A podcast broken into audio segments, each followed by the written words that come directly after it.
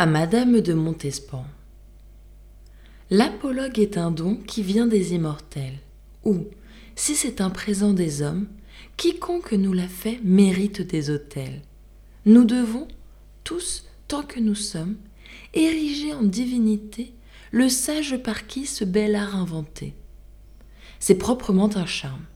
Il rend l'âme attentive, ou plutôt il la tient captive nous attachant à des récits qui mènent à son gré les cœurs et les esprits.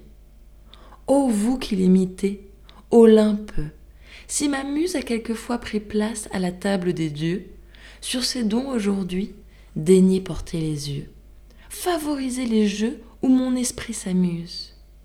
Le temps qui détruit tout, respectant votre appui, me laissera franchir les ans dans cet ouvrage. Tout auteur qui voudra vivre encore après lui doit s'acquérir de votre suffrage. C'est de vous qu'aux mes vers attendent tout leur prix. Il n'est beauté dans nos écrits dont vous ne connaissiez jusqu'aux moindres traces. Et qui connaît que vous les beautés et les grâces? Paroles et regards, tout est charme dans vous. Ma muse, en un sujet si doux, voudrait s'étendre davantage mais il faut réserver à d'autres cet emploi.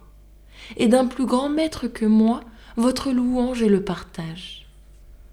Olympe, c'est assez qu'à mon dernier ouvrage, votre nom serve un jour de rempart et d'abri.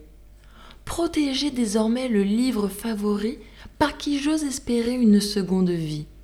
Sous vos seuls auspices, ces vers seront jugés, malgré l'envie, dignes des yeux de l'univers. Je ne mérite pas une faveur si grande. La fable en son nom la demande. Vous savez quel crédit ce mensonge a sur nous.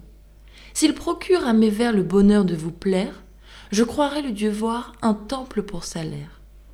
Mais je ne veux bâtir des temples que pour vous.